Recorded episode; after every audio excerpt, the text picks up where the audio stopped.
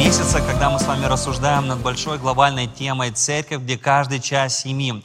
Я на самом деле родился и вырос в церкви, и сколько себя помню, с самых маленьких лет, я был всегда на всех служениях в церкви. Моя мама говорит мне, что а, когда я был еще совсем маленьким, я спал на колонках, но я спал в церкви.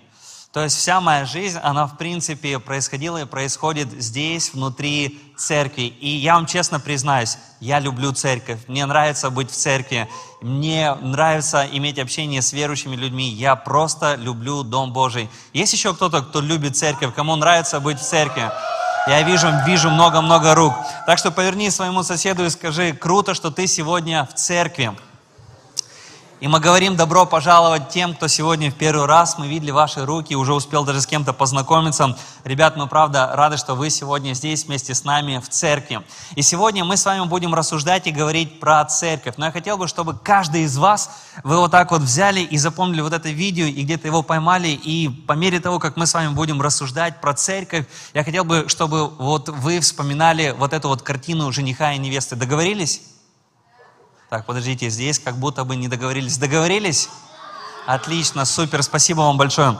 Друзья, мы должны с вами понимать, что э, у каждого человека в жизни есть такой момент, когда он понимает, что однажды где-то там в будущем, далеко в будущем будет определенный день, ради которого я живу.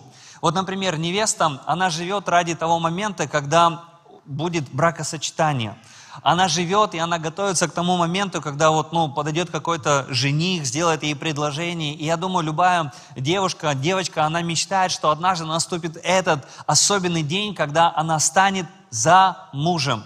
Так, и не, так или не так, девчонки, сестры? Я слышу одну сестру там, так или не так, сестры? Да, да, нет, кто-то, да, смотрю, говорит. Но каждый, наверное, каждая девушка, она мечтает, что однажды будет в ее а, жизни момент, когда она станет невестой или когда она станет замужем. Когда мы смотрим с вами и говорим с вами про спортсменов, спортсмены, они тренируются, они отказываются от чего-то, они соблюдают какую-то определенную диету по одной простой причине, потому что однажды в их жизни будет день, когда они будут участвовать на Олимпиаде. Они готовятся к Олимпиаде, они готовятся к этому большому чемпионату, потому что они знают, что однажды однажды у них будет возможность получить золотую медаль. Когда мы с вами рассуждаем про космонавтов, вы знаете, когда готовился к проповеди, я прочитал много про космонавтику.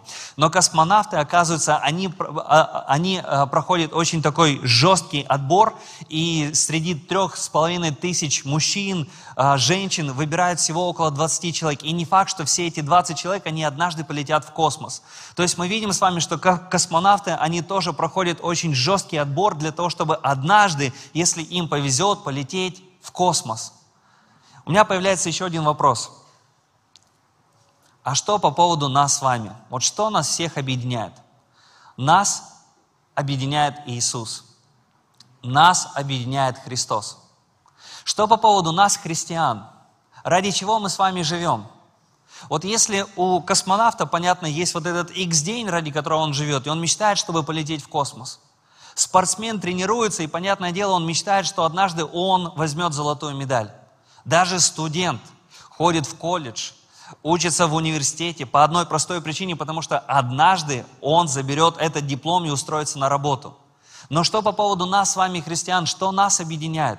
Нас объединяет тот день, когда каждый из нас, мы встретимся с вами, с нашим Господом Иисусом Христом. Нас объединяет, что однажды будет в нашей жизни день, когда я пристану перед тем, для которого я жил, ради которого я жил, ради которого я отказывался от каких-то моментов, ради которого я, я, я, я, я не переступал какие-то черты, потому что я знал, что однажды будет этот день, встреча с моим любимым Господом Иисусом Христом. И если ты веришь в это, скажи вместе со мной «Аминь». И вот интересно, что когда космонавт готовится, вы знаете, что я обнаружил? Что он готовится – интенсивно. Целых два года. То есть каждый день он, он терпит какие-то нагрузки на свой организм. Каждый день. Ему нужно отказываться от чего-то. Каждый день ему нужно напрягаться. Каждый день. И все ради чего? Ради одного дня. Интересно, что студент, он готовится 4 года. Он где-то встает рано, поздно ложится, он читает много литературы, он занимается, он много-много-много-много-много всего делает. Ради чего? Однажды будет экзамен, и если он сдаст этот экзамен, он получит диплом. Интересно, был такой пловец бразильский, его звали, до сих пор зовут, он еще живой, его зовут Николас Сантос. Вот интересно, что его родители отдали на плавание, когда ему было всего три года. Знаете, сколько лет ему было, когда он получил свою первую медаль? Он получил свою первую большую медаль, когда ему было 32 года. То есть на протяжении 29 лет этот парень, он напрягался, занимался, плавал, плавал, терпел какие-то неудачи, и только спустя 29 лет своей жизни он получил вот эту золотую медаль. И ты смотришь, и ты понимаешь, что люди, они отдают, кто-то больше времени, кто-то меньше времени, но они отдают свое время, потому что они понимают, что однажды будет вот этот X день, однажды будет что-то особенное в их жизни, и ради этого дня стоит жить. И вот знаете, а что нас объединяет? Нас объединяет вечность, нас объединяет Иисус Христос. И мы с вами понимаем, что однажды придет этот момент, когда каждый из нас, мы с вами встретимся с нашим Спасителем, ради которого мы живем, для которого мы живем. И вот интересно, если мы будем с вами изучать Библию от начала Библии до конца Библии, вы обнаружите один простой момент, что Бог, Он рисуется в Библии как жених. Помните историю с Авраамом? Бог приходит к Аврааму и говорит ему, Авраам, следуй за мной. Он говорит ему, Авраам, выйди из Ура Халдейского и следуй за мной, поверь мне. И мы видим с вами, что Авраам оставляет все, и он просто следует за Богом. И потом Бог заключает с ним завет, и он говорит, я благословлю тебя. Он говорит ему, посмотри на звезды небесные. Вот видишь, сколько звезд на небе, их множество, их тьма, их невозможно сосчитать. Вот такое будет у тебя потомство. И Бог благословляет Авраама. И потом мы с вами э, читаем и видим с вами, что Бог говорит, каждый, кто будет благословлять Авраама, э, они также будут благословены. То есть мы видим с вами, что Бог заключает очень серьезный договор, обет с Авраамом. Он заключает союз с Авраамом. И на протяжении многих-многих-многих лет Бог оставался верным своему завету с Авраамом. Потом, когда мы с вами перелистываем страницы Библии, мы видим с вами, что, э, что, что, что про Бога говорят, Он есть Бог Авраама, Исаака и Иакова. И то, что Он обещал Аврааму, Он это исполнял и в других поколениях. Он благословлял свой народ. Потом, когда мы с вами открываем исход книгу, мы видим с вами, что Бог выводит израильский народ из земли египетской. По какой причине? Потому что Он клялся Аврааму. Он остается верным своему завету. То есть на протяжении всей Библии мы видим с вами, что Бог выступает как верный жених, и он остается верный своему завету. И все, что он обещал своему народу, он исполнял это всегда. Он обещал заботиться, он это делал. Он обещал защищать их, он это делал. Он всегда оставался верным своему народу. Но в истории израильского народа, в истории Божьего народа, мы видим с вами, что несколько раз израильский народ, он был неверным Богу. Но несмотря на неверность народа Божьего, Бог оставался всегда верным своему народу. Такой мой Бог. Он верный жених, и Он сильно любит тебя. И даже когда ты бываешь неверным, даже когда твой взор падает на какие-то второстепенные вещи, которые может уводить тебя, они отвлекают тебя от Него. Бог не такой. Он остается верным своему завету. Я помню себя, когда мне было 13 лет – и в свои 13 лет, я помню, я осознанно принял решение, что я хочу заключить завет с моим любимым Иисусом. И я хочу сказать Ему «да». И до конца всех своих дней служить Ему. И до конца всех своих дней идти за Ним, следовать за Ним. Я уверен, что многие из вас, вы когда-то сказали «да» Ему. Знаете, что это означает? Когда ты говоришь «да», когда невеста вот проходит по этим лесенкам, и она спускается сюда к алтарю, знаете, что это означает? – это означает, что она сказала уже всем остальным «нет». Это означает, что она сказала одно единственное «да», которое принадлежит здесь этому жениху. Она полностью посвящает себя и встает за мужем. Она полностью говорит своему мужу или возлюбленному, что я буду твоей полностью. И это означает, что она говорит «нет» всем остальным. Однажды я сказала Иисусу «да». И с его стороны я знаю, что он остается верным. Он остается верным всегда. Но очень важно, чтобы сегодня мы, как церковь, мы оставались верными с нашей стороны. Мы не заигрывали с этим миром, мы не смотрели по сторонам, мы не, не, не пытались увлечься чем-то тем, что не нравится нашему жениху. Но очень важно, чтобы сегодня мы были верными в этом путешествии веры и шли за ним до конца, потому что однажды будет день, когда я встречусь с моим возлюбленным. Книга Откровения, она много говорит о тех событиях, которые еще наступят. Она много повествует о пророческих событиях. Вот многие из вас, вы, наверное, слышали, иногда я упоминаю это местописание при бракосочетании, но я хотел бы сегодня его еще раз напомнить. Смотрите, Библия говорит, Откровение 19, 7, 9. «Возрадуемся и возвеселимся, и воздадим Ему славу, ибо наступил брак Ангца, и жена его приготовила себя». Библия говорит, что однажды будет брак Ангца. Кто такой Агнец? Агнец, Агнец – это есть Иисус Христос. Агнец – это есть наш Спаситель Иисус Христос, с которым мы заключили завет. И как жених, Он ждет свою невесту. Ты и я сегодня, мы являемся церковью. И церковь есть прообраз этой невесты в Священном Писании. Библия говорит, что однажды у нас с тобой будет венчание с, наш, с нашим женихом. Однажды у нас будет момент, когда мы будем на этом перу с нашим ангцем Иисусом Христом. И ради этого дня стоит жить. Писание дальше говорит такие слова. «И дано было ей облечься весон чистый и светлый. Весон же есть праведность святых». И сказал мне ангел, напиши, блаженный, званый на брачную вечерю ангца. И сказал мне, сии суть истинные слова Божьи. Вывод очень простой. У нас однажды будет X день. День, когда церковь она воссоединится со своим женихом. И очень важно, чтобы сегодня в этом путешествии, чтобы мы не смотрели по сторонам, чтобы мы не оказались неверными, но чтобы мы верно шли к нашему жениху, подобно как невеста, она спускается и она готовится к встрече со своим женихом. Иисус грядет за своей церковью.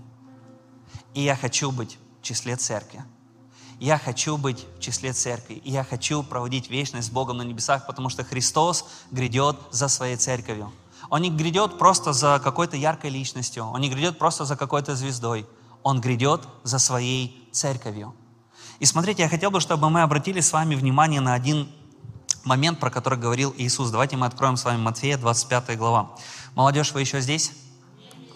Слава Богу. Матфея, 25 глава.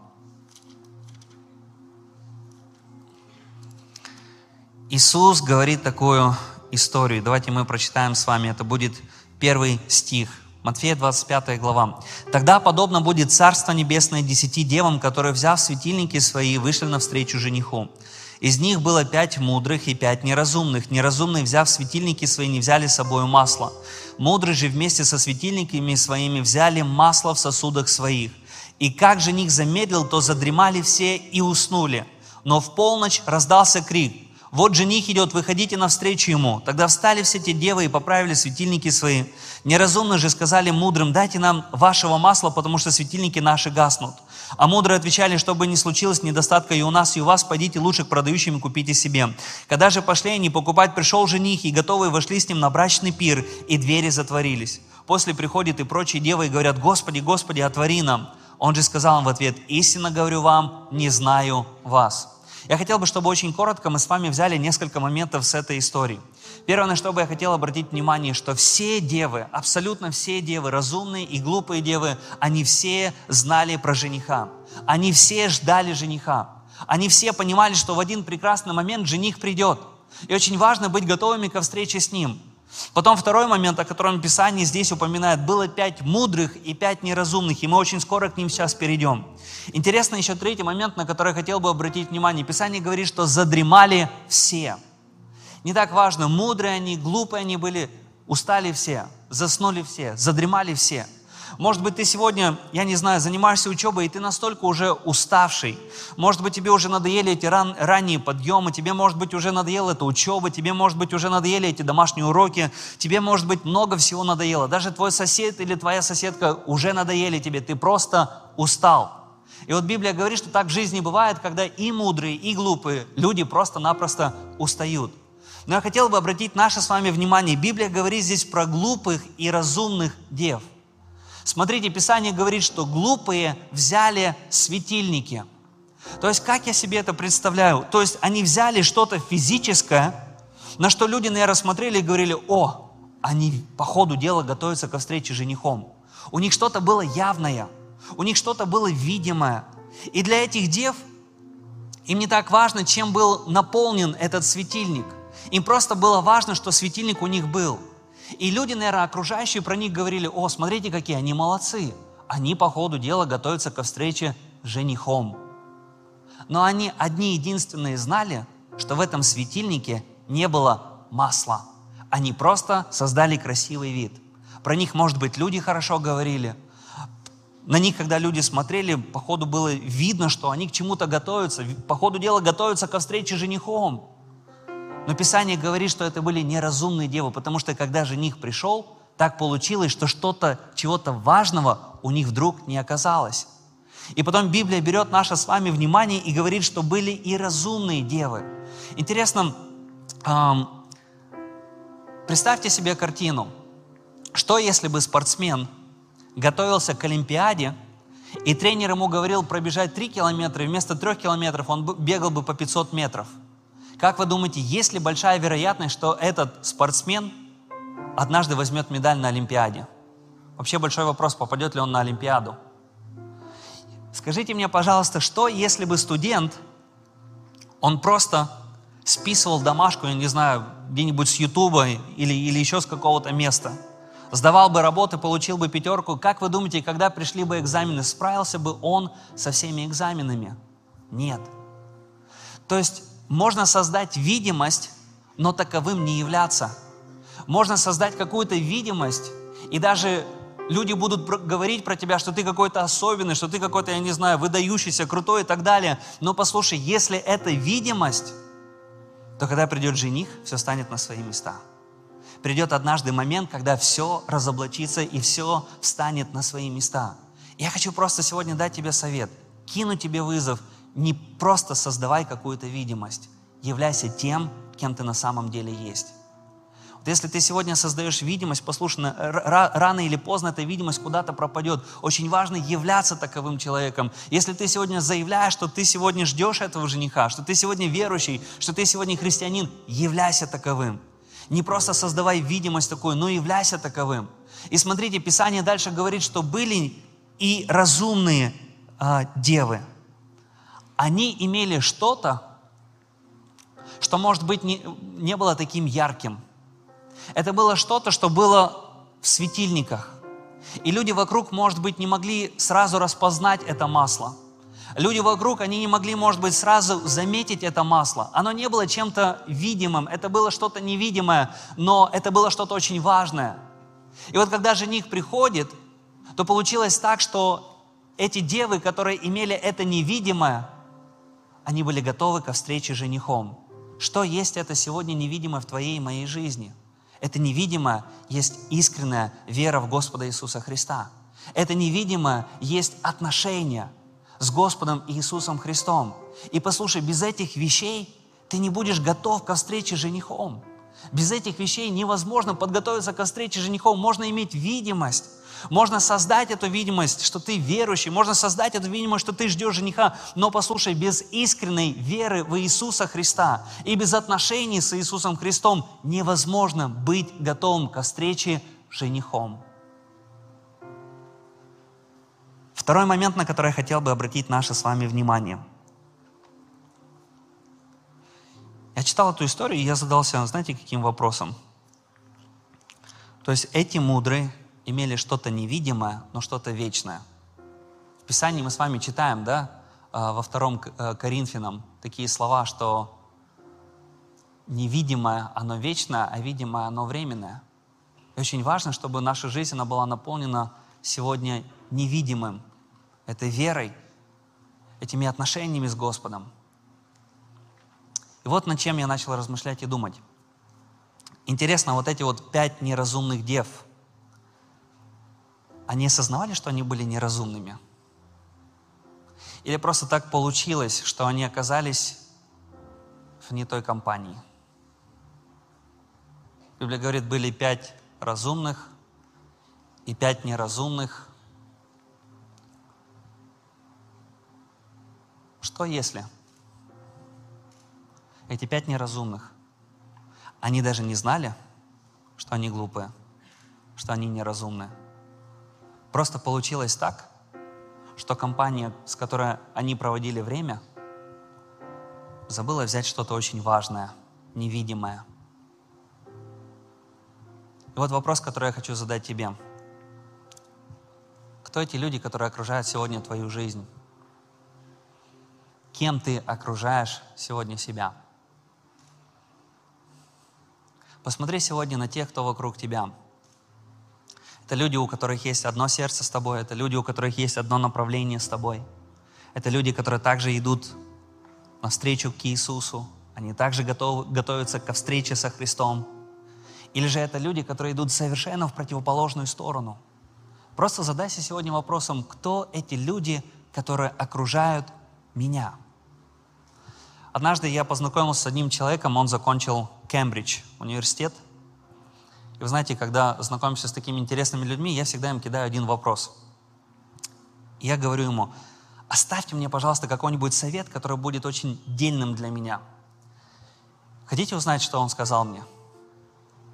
Он сказал мне такие слова. Если ты хочешь научиться печь хлеб, не спрашивай, как это делать у строителей дороги. То есть вывод какой? Посмотри на людей, которые вокруг тебя. Если ты хочешь заниматься чем-то одним, но люди, с которыми ты проводишь время, они занимаются совершенно чем-то противоположным, может быть, нужно поменять компанию. Если сегодня ты горячо следуешь за Иисусом Христом, и ты хранишь себя сегодня от этого мира, и ты пытаешься сделать все, чтобы оставаться верным Богу, и ты хочешь быть верным Богу, и цель всей твоей жизни – это служить Богу, это быть полезным для Бога, и однажды встретиться с Господом Иисусом Христом. Но окружение, которое вокруг тебя, они сегодня живут распутно, они сегодня позволяют себе делать то, что неправильно, и ты это понимаешь, послушай, мой тебе совет, может быть, пришло время, чтобы поменять окружение. Посмотри, с кем ты сегодня проводишь свое время. Кто эти люди, которые окружают сегодня твою жизнь. И факт, наверное, остается в том, что кем ты окружаешь себя, тот и влияет на тебя. Вот посмотри на тех людей, которые вокруг тебя. Хочешь ты в это верить или не хочешь ты в это верить, но они влияют на тебя. Повернись сейчас своему соседу и скажи ему такие слова. Я рад, что ты влияешь на меня. Глупые девы, они даже не задумывались о том, что они, наверное, глупые. Они просто оказались в компании, которая ценила больше видимое, нежели невидимое вечное. Они просто ценили чем-то другим. У них цели жизни были другими. У них ценности были другими. И вот просто сегодня задумайся, кем ты окружаешь себя. И вы знаете, церковь для меня – это место, где я окружаю себя правильными людьми. Церковь – это то место, где я окружаю себя мудрыми людьми. Церковь – это то место, где я окружаю себя людьми, у которых есть похожие ценности, у которых есть похожее сердце, и у которых есть похожая мечта. Это однажды встретиться с Богом Иисусом Христом. Послушай, и когда люди сегодня задаются вопросом, а нужно ли вообще ходить в церковь? А надо ли ходить в церковь? Послушай, лучшее место, где ты можешь найти таких же странных, классных людей, это церковь. Лучшее место, где ты можешь найти таких же классных людей, у которых есть одна мечта, это церковь. Лучшее место, где ты можешь найти таких же людей, которые горят тем, что однажды встретятся с Иисусом Христом, это церковь. И когда ты приходишь сюда, в это место, когда ты приходишь сюда, э, в церковь, ты окружаешь себя мудрыми людьми, ты окружаешь себя теми людьми, у которых есть похожие ценности, похожая мечта, и они вдохновляют тебя также ревностно и горячо следовать за этим Господом Иисусом Христом. Послушай, и когда ты находишься вне церкви, очень легко остыть, очень легко упасть. Появляется окружение людей, которые начинают просто влиять на тебя – начинают где-то, может быть, подавлять, давить твою веру. Но когда ты находишься в церкви, это то место, которое помогает подготовиться к тебе, к вечности. Я хотел бы, чтобы мы сейчас с вами встали. Я хотел бы, чтобы ты мог ответить на простой такой вопрос. Кем я окружаю себя? Задумайся над тем, что твоя компания, она ценит больше видимое или все-таки невидимое, вечное?